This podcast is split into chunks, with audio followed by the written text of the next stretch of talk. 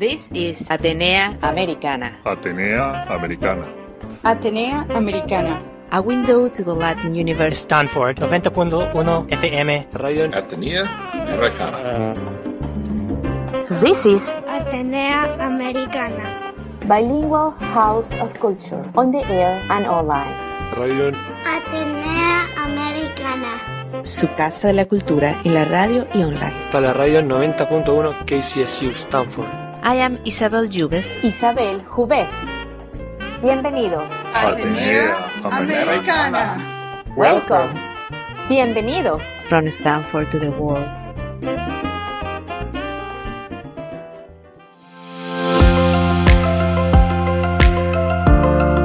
Este año, la Universidad de Stanford fue anfitriona de una conferencia internacional que se llamó Modelos de Conciencia Matemática.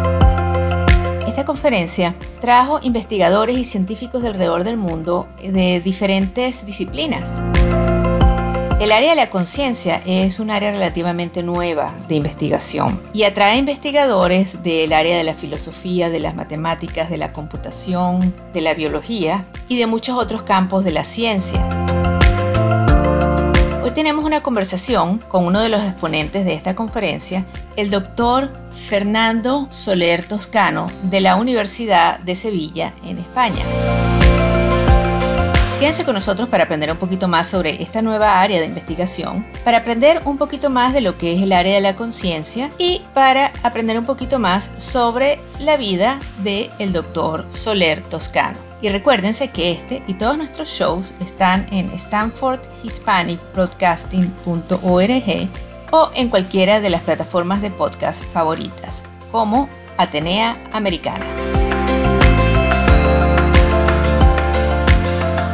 Bienvenido a Stanford Hispanic Broadcasting y a Atenea Americana. Si nos puedes in- introducir un poco eh, sobre qué es lo que haces y, y cómo fue tu, tu camino a, a llegar a donde haces. Este, tú creciste, eh, tú- ahorita estás en Sevilla, ¿tú creciste en Sevilla o en algún otro Sí. lugar? Sí, sí, yo he crecido por aquí, por Sevilla y algunos pueblos cercanos también. Y bueno, pues en primer lugar estudié en la universidad filosofía. ¿Eh? Yo provengo de, de estudios humanísticos y luego fui orientándome hacia cuestiones de lógica, de inteligencia artificial en el doctorado. Luego hice otra segunda titulación en informática o en computación, que dicen ustedes, ¿no? Y, ahora pues estoy en un grupo muy bonito, de, muy interdisciplinar, con matemáticos, biólogos, informáticos, filósofos también, eh, trabajando en cuestiones eh, de, sistemas dinámicos en matemáticas que aplicamos a la conciencia, por eso aquello de ir al Congreso de Stanford hace dos semanas, y también a cuestiones de ecología. Entonces, bueno, pues ahí hay un trabajo muy bonito de mucha gente y bueno, un grupo que, que estamos, la verdad, todos muy contentos y sintiendo que estamos trabajando en cosas interesantes que nos gustan y que estamos haciendo una aportación que entendemos también valiosa a la ciencia. ¿En qué sentido también como desde el punto de vista de ecología? Pues bueno, utilizar sistemas dinámicos para modelar pues, cómo evolucionan eh, poblaciones de distintas especies que comparten un mismo ecosistema, ver en qué condiciones pues, puede haber una situación crítica, en que alguna especie pudiera estar en riesgo de extinguirse, eh, qué situaciones pueden favorecer una mayor o menor biodiversidad. Entonces, pues esas cuestiones las estudiamos con sistemas muy semejantes a los que usamos para la conciencia. Muy importante y actual, eh, prácticamente a- hasta cierto nivel casi todo está en peligro hoy en día. Sí, sí, sí, sin duda. ¿Cuál fue tu camino a la ciencia o bueno, a la filosofía y a las matemáticas? Este, no sé si exactamente se, se define ciencia, pero también Sí, sí, se define. este campo. Ciencia en un sentido muy amplio. De hecho, allí, ¿verdad? En la Universidad de Stanford, el congreso que tuvimos, había perfiles muy, muy diferentes. Había personas puramente filósofos, eh, había personas completamente matemáticos, había médicos, había también eh, eh, informáticos, había todo tipo de, de perfiles, ¿no? Pues yo creo que, que, pues la curiosidad por conocer y por, y por ir aprendiendo cada vez más. ¿no? Yo, yo veo que en la universidad se, se enseña, se investiga, se aprende yo digo, siempre lo que más me ha gustado es aprender. Y luego lo que pasa es como hay que tener un puesto de trabajo, pues me dedico también a investigar y a, enseñar y disfruto mucho con ello, ¿no? Pero adquirir nuevos conocimientos, aprender, es una cosa que siempre me ha gustado. Y he ido orientándome, la verdad es que, eh, yo qué sé, los 20 años que llevo dedicado casi a la investigación, pues he ido también buscando mi, lugar, ¿no? Eh, desde inicio muy en la lógica formal, en cuestiones de la filosofía, hasta como comentaba antes, eh, cambiar a, cuestiones de informática, de teorías de la complejidad, medidas de complejidad aplicadas a distintas cuestiones, y hará unos 8 o 10 años que estamos dedicados a esto de la conciencia. Entonces, em, bueno, he ido ahí haciendo una trayectoria buscando un poco también la pues eso, dónde está la vocación o dónde está aquella cosa que más me, iba interesando. Este campo de la conciencia es como un nuevo campo, bueno, un nuevo campo interdisciplinario que se define ya más. Están saliendo personas que están relacionadas con la informática, con la matemática, bueno, hasta la psicología, pero se están agrupando todos dentro de este campo de la conciencia. ¿Qué es la conciencia? Bueno, pues incluso en este campo hay distintas definiciones. ¿Eh? y hasta en medicina ¿eh? hay distintas definiciones de conciencia. Para nosotros la conciencia es tener una experiencia, o sea que eh, si salimos a la calle y como ahora hace calor aquí en Sevilla, no sé si allí en, en, en Stanford también, ¿no? un termómetro o un termostato que hubiera en la calle detecta la temperatura y puede detectar que hay, no sé, 33 grados o lo que sea, ¿no? Ah, aquí medimos en centígrados, eh, estoy muy en Fahrenheit, ¿no?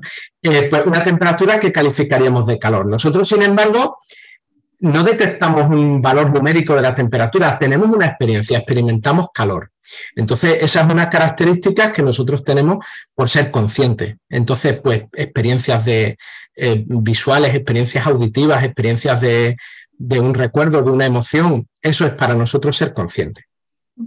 En una de las exposiciones, uno de los profesores que estaba hablando hablaba un poco del mínimo de tratar de buscar el mínimo de dónde está la conciencia. En el ejemplo que ella daba, daba uno sobre este, el cerebro más pequeño, un gusano, qué tan pequeña era la conciencia se podía medir. ¿Cuál sería el mínimo exponente de conciencia eh, entre, por ejemplo, vegetal, no solo en el mundo animal o en vegetal? Eh, trazar una línea, una roca no, no tiene conciencia, pero ¿dónde, probar, dónde pues no sé, todo es muy tentativo. ¿eh? De hecho, pues ni siquiera hay un consenso de dónde estaría la línea, ¿verdad?, entre, entre organismos que tienen conciencia y los que, y los que no la tienen, ¿no? Parece que es importante el hecho de tener un sistema nervioso central. Entonces, en ese sentido, eh, pues parece que los animales estamos mejor posicionados que las plantas, ¿no? Pero tal vez incluso no todos los animales, porque eh, parece que eh, esa conciencia de que yo experimento requiere el hecho de percibir y el hecho de que de alguna manera yo soy el centro de mis percepciones. Cuando escucho, escucho lejos, cerca, a izquierda, a derecha, lo mismo las cosas que veo. Tengo la capacidad de, ubicarme dentro del mundo. Eh, quizá algunos insectos no tengan esa capacidad. ¿eh? Incluso la vista de algunos insectos que tienen ojos en distintas zonas de, la, de su cuerpo, no, no, como nosotros, que tenemos ¿verdad? La, la, capacidad de ver una imagen muy parecida con los dos ojos y ubicarnos en el espacio. Igual ciertos insectos no, no están dentro de esa capacidad. Los mamíferos, yo no sé si todos o casi todos, seguramente sin duda. ¿Eh? algunas aves, pues hay estudios que parecen que también puedan eh, tener conciencia y algunos peces también. En, los mamíferos seguramente todos o casi todos estaríamos ahí. Mm, ok. ¿Qué son las ciencias cognitivas? Pues el término de ciencias cognitivas eh, surge aquí cerca de los años 60, 70 para agrupar a muchas disciplinas, muchos profesionales de, estos campos que hablábamos antes, de las matemáticas, de la informática, de la filosofía, de la lingüística, de la, de la lógica, de, eh, que se preocupan pues, por cómo es el conocimiento, ¿eh? por cuestiones como esta de la conciencia y cuestiones más generales también, ¿eh? porque cuando hablamos de conciencia hablamos de conciencia y a veces dejamos fuera inteligencia, dejamos fuera percepción, dejamos fuera, y entonces pues los eh, científicos de las ciencias cognitivas, pues les interesa todo ese tipo de cuestiones, ¿no? ¿Qué, tipo de trabajo trajiste a la experiencia que querías eh, compartir? Pues nosotros llevamos un trabajo que está recientemente publicado en PLOS Computational Biology, por cierto, con sede en la revista en San Francisco, me llamó la atención cuando después de tantos meses trabajando en el artículo pasamos por allí en un día que, fuimos de visita. ¿no? Eh, entonces, en este artículo presentamos una serie de, estructuras eh, basadas en sistemas dinámicos y que podemos encontrar un poco como subyacentes a la actividad cerebral de los sujetos, lo que nosotros llamamos estructuras de información. Eh, y la aplicamos a, desarrollar diversas medidas que pueden aplicarse a, un sujeto a partir de su actividad cerebral y conseguimos clasificar con cierto, con cierto buen rendimiento, cierto éxito, eh, personas que están, bueno, en controles sanos y eh, personas que tienen algún tipo de, enfermedad de conciencia como estado vegetativo, estado de, de vigilia es sin respuesta o personas que están en, en, estado de mínima conciencia. Entonces, bueno, pues utilizando cuestiones de, de, machine learning y demás, pues conseguimos hacer una clasificación basada en estas medidas. Entonces, bueno, lo presentamos y tuvo pues cierta buena acogida el trabajo. Y me imagino que ustedes están buscando cierta retroalimentación una vez que sacan lo, lo, que encontraron durante la investigación. Este, ¿Qué tipo de retroalimentación tuviste de la conferencia o, esperas que siga? Sí, bueno, Esperamos que siga. ¿eh? Tuvimos ya retroalimentación allí en los, en los coffee breaks con los compañeros, ¿eh? discutiendo nuestro trabajo, discutiendo otros trabajos también. Fue muy, interesante también la presencia de Giulio Tononi, que eh, presentó la teoría de la información integrada 4.0, que es la, la nueva modificación y aportaciones que ha realizado. Y vamos, de hecho nosotros nos sentimos especialmente en línea con los axiomas de la, de la teoría de Giulio Tononi y fue muy interesante el, charlar con él, el mandarle nuestro trabajo y, bueno, y que en el futuro tengamos también la posibilidad de, dialogar con él. Y otra retroalimentación eh, positiva siempre es eh, la posibilidad de, contactar con clínicos que están en el trabajo con pacientes, como decía antes, eh, con estados alterados de conciencia debido a, lesiones cerebrales o algún tipo de, enfermedad. Y, bueno, y disponer de datos, porque nosotros somos matemáticos, informáticos, filósofos, pero no estamos en un hospital y no tenemos acceso a los datos directamente. Entonces, esa es otra colaboración siempre muy interesante en un congreso de este tipo. Bueno, esta la tomé de uno de mis hijos que siempre le gusta esta pregunta, pero eh, ¿dirías que el humor es una parte importante de todo trabajo, aunque sea del mundo de la investigación como el tuyo? ¿O crees que más bien las cosas hay que compartimentalizarlas y ponerlo en un lugar diferente, tomarse las cosas un poco más serio porque es un trabajo serio? Bueno, yo creo que el humor es algo que hay que tomarse muy en serio, ¿no? Y entonces eh, mm, tener siempre la capacidad de, el humor requiere distanciarse un poco también de lo que uno está haciendo. El camino de la investigación, pues a veces hay tropiezos, las cosas no, no se consiguen a la primera. Y entonces, bueno, pues hay que saber levantarse, continuar, quizás buscar otro camino y tener una actitud de humor, de, relativizar también lo que uno hace, creo que es muy positivo. ¿eh? De, hecho, bueno, pues vivimos también con cierto humor. Algunas de las cosas que nos pasaron allí en Stanford a tres eh, profesores españoles que íbamos juntos y allí pues bueno pues llegar allí a un país diferente y a otro tipo de universidad pues también propició situaciones de humor y las vivimos muy muy felices. ¿Cuál es el concepto que ahorita se entiende como el concepto más complicado en el campo de la lógica y la conciencia? Uy, pues la lógica hay muchos conceptos muy complicados. ¿eh? De hecho, durante las últimas décadas eh, hemos pasado de tener una lógica a tener múltiples lógicas, ¿eh? lo que se conoce como pluralismo lógico, ¿eh? de tener una única manera de razonar a tener muchísimas lógicas. Y entonces hay tantas que uno de los grandes problemas es qué lógica sirve mejor en cada situación. Digamos, nos hemos vuelto un poco como adaptados a distintas situaciones. No, no, se puede razonar igual en matemáticas que en la vida ordinaria, que en, el razonamiento clínico en un hospital. Y entonces determinar cuál es la mejor lógica, pues desde luego un gran problema. Claro. Y en el mundo de las eh, bueno, ciencias cognitivas o el, mundo del estudio de la conciencia, es un campo nuevo, me imagino que mucho por adelante y mucho por, por investigar. Uno de los, consejos, de los conceptos más complejos que manejan.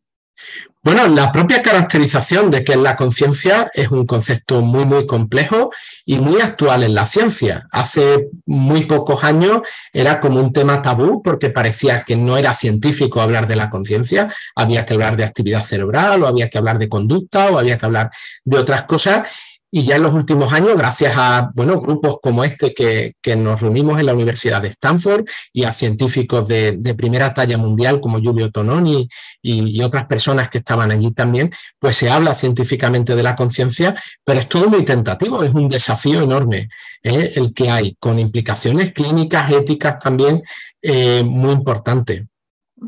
Una de las cosas que se asocia cuando se habla de la conciencia, del estudio de la conciencia, es como una, la posibilidad de un futuro hacia inteligencia artificial.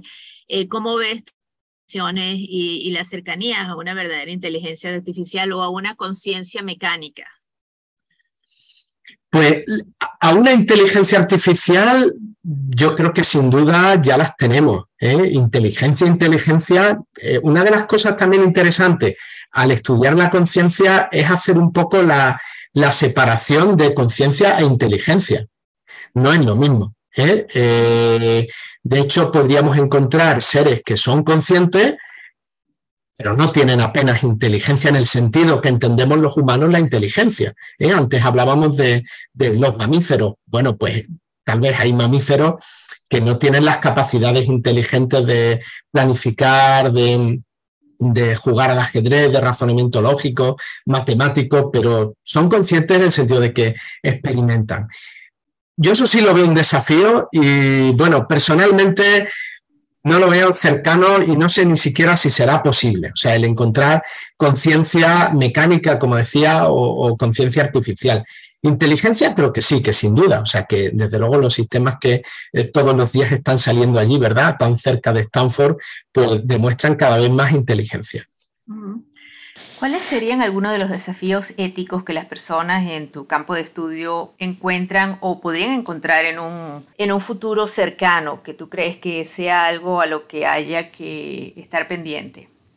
Bueno, cuando dices mi campo, no sé muy bien a qué. Bueno, no sé, porque en realidad vas a varios. Puede, ser el de la conciencia. Sí, en el ámbito de la conciencia, algo que está muy presente dentro de los estudios de la conciencia es, bueno, caracterizar bueno, como decías antes también, ¿qué organismos son conscientes y qué organismos no son conscientes? ¿no? Porque a veces, eh, eh, pues por ejemplo, eso, las personas que siguen una, una dieta y no solo dieta, ¿no? Yo creo que es una filosofía vegana, ¿no? Por ejemplo, eh, donde les importa mucho, ¿no? El tema de la conciencia, a lo mejor resulta que la barrera, como decíamos, no está exactamente entre animal y planta, sino un poco más allá o un poco más acá, ¿no? Entonces, ese, es un desafío eh, ético, yo creo que importante para muchas personas, ¿no?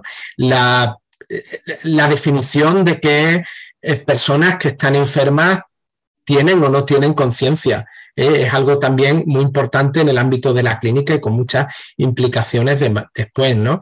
Eh, aunque también comentan los médicos, dice que eso era importante hace 10 años y que ahora ya lo que nos importa más es si el familiar que está enfermo o que ha sufrido un, derrame cerebral se comunica con nosotros, más que el hecho de que sea o no sea consciente, si puede recibir nuestro cariño y nosotros el suyo y demás. Bueno, cambios también en las sensibilidades, ¿no? Entonces, bueno, pues creo que son desafíos, ¿no? Y de lo que te he comentado, bueno, decía un poco de broma lo de mi campo y tal, porque en el otro trabajo que las otras cuestiones que trabajamos en la ecología, también hay muchos desafíos éticos de, cuál debería ser nuestra conducta para, para intentar destruir menos el medio ambiente que tenemos y, fomentar más la biodiversidad. ¿Hacia dónde crees que se está moviendo el campo de la conciencia?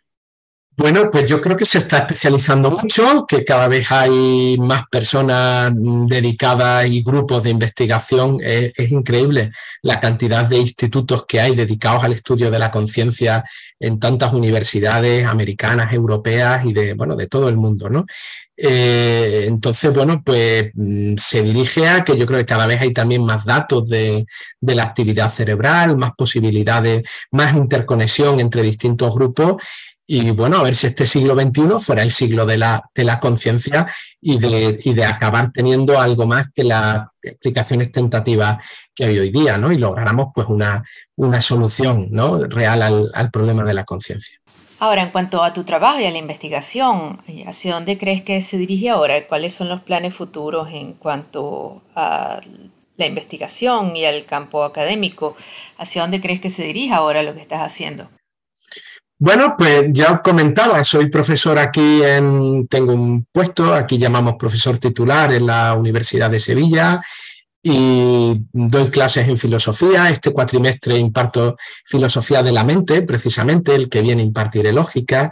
Y bueno, tenemos pues, grupos de investigación también muy interesantes en cuestiones de lógica y esto. Y bueno, mi plan es continuar, o sea, con lo que hago, porque nos hemos vuelto ya amigos, también las personas que trabajamos y que investigamos juntos, y entonces, bueno, pues continuar en estas líneas de trabajo, eh, pues bueno, todo el tiempo que, podamos además de, ser titular de la Escuela de Filosofía, lista que también das clase en, eh, en Derecho. Bueno, es que nosotros tenemos un grado en filosofía eh, que cursan estudiantes que están cursando a la vez filosofía y derecho. Entonces, seguramente, pues, claro, aparezco por ahí en, eh, con referencias de la titulación en Derecho y Filosofía. Una pregunta más abstracta. ¿Qué es la felicidad? Uy, Madre mía, pues no lo sé, es verdad. Todos los filósofos deberíamos tener una respuesta ya preparada para, para soltarla, ¿no? Eh, yo creo que estar más o menos convencido de lo que uno hace. O sea, yo creo que además en esta profesión del ámbito académico a veces hay mucha especialización en cuestiones que, en ocasiones uno no le ve ni siquiera el sentido de lo que hace, ¿no? A veces hablamos la felicidad, el sentido de la vida, pero a veces hay cosas más concretas, el sentido de en qué trabajas, ¿no? O sea, lo que te estás dedicando, qué valor tiene, qué aporta. Y yo, yo siempre he estado incómodo con dedicarme a temas de investigación que no le vea la aplicación y no le vea la, que estoy aportando algo a la sociedad. Para mí, una de las cosas que, que me hace feliz del trabajo este en la conciencia es que creo que, bueno, son pequeños granos de arena, pero que con grupos de muchas personas que están trabajando en esto en el mundo, pues puede que estemos dando pues eh, algo valioso para la sociedad, para detectar el estado de conciencia de una persona que está enferma o lo que decía de la ecología para poder proteger mejor la, la biodiversidad. Entonces, a mí eso me hace muy feliz, mucho más feliz que, que dedicarme a cuestiones más abstractas quizás de la, de la investigación que también a veces pues, pues hay que hacer, ¿no? ¿Y cómo definirías éxito? Uy, pues, pues a ver, en el mundo este académico el éxito pues parece que es tener muchas publicaciones, dar muchas conferencias, eh, que le inviten a uno a muchas cosas, pero para mí ahora el éxito es mm, un poco poder aportar algo a mis compañeros que tengo al lado, ¿eh? con los que estoy trabajando. Eh, me importa más casi pues, resultar valioso en mi grupo de investigación que el que me aprecie gente de, otras partes del mundo eh, que no conozco. ¿no? Pues tengo un sentido grande de equipo y para mí mi éxito es bueno, hacer un poquito más fuerte ese equipo al que pertenezco. ¿Qué tipo de recomendación o pedacito de sabiduría algún eh, joven o adolescente que estaría pensando en, eh, en este campo como, como posible futuro? que debería ser? Este, ¿Lo recomendarías? Etcétera. Pues bueno, armarse de, de, de, pasión, de valor, de, paciencia y, disfrutar aprendiendo mucho. O sea, es un campo donde hay mucho que aprender, hay muchos temas también donde se puede aportar. Entonces, yo creo que, una persona que quisiera dedicarse al estudio de la conciencia, además es muy interdisciplinar, ¿eh? puede ser un matemático, puede ser un informático, puede ser un filósofo, un psicólogo, un lingüista, es un campo muy, muy amplio y yo pues, quizás, no sé, tal vez el mejor consejo es unirse a un buen equipo. ¿eh? Y un buen equipo a veces no es el equipo de la primera universidad en el ranking del mundo, ¿no? que seguro que también, porque allí en Stanford y, en estas universidades hay, gente estupenda, pero el buen equipo es el buen equipo que sea para cada uno de nosotros, aquella gente con la que nos entendamos bien, con las que sepamos seamos capaces de colaborar y dedicarnos, como decía antes, con honestidad a lo que pensemos que que vamos a dar algún valor a la sociedad. Somos investigadores, tenemos una responsabilidad social y entonces, bueno, que nuestro trabajo sirva ¿eh? para, para, hacer algo eh, que unido, al, como decía, unido al trabajo de otras personas, aporte algo. Bueno, muchísimas gracias por habernos abierto esta pequeña ventana a tu mundo y a lo que es el mundo de la conciencia. Muchísimas gracias por tomarte el tiempo de hablar con nosotros desde, desde casi el otro lado del mundo o definitivamente desde el otro lado del océano. Vale, muchísimas gracias, Isabel. Ok, hasta luego. Por allí, que estáis comenzando el día, aquí ya a acostarnos, a dormir. Venga,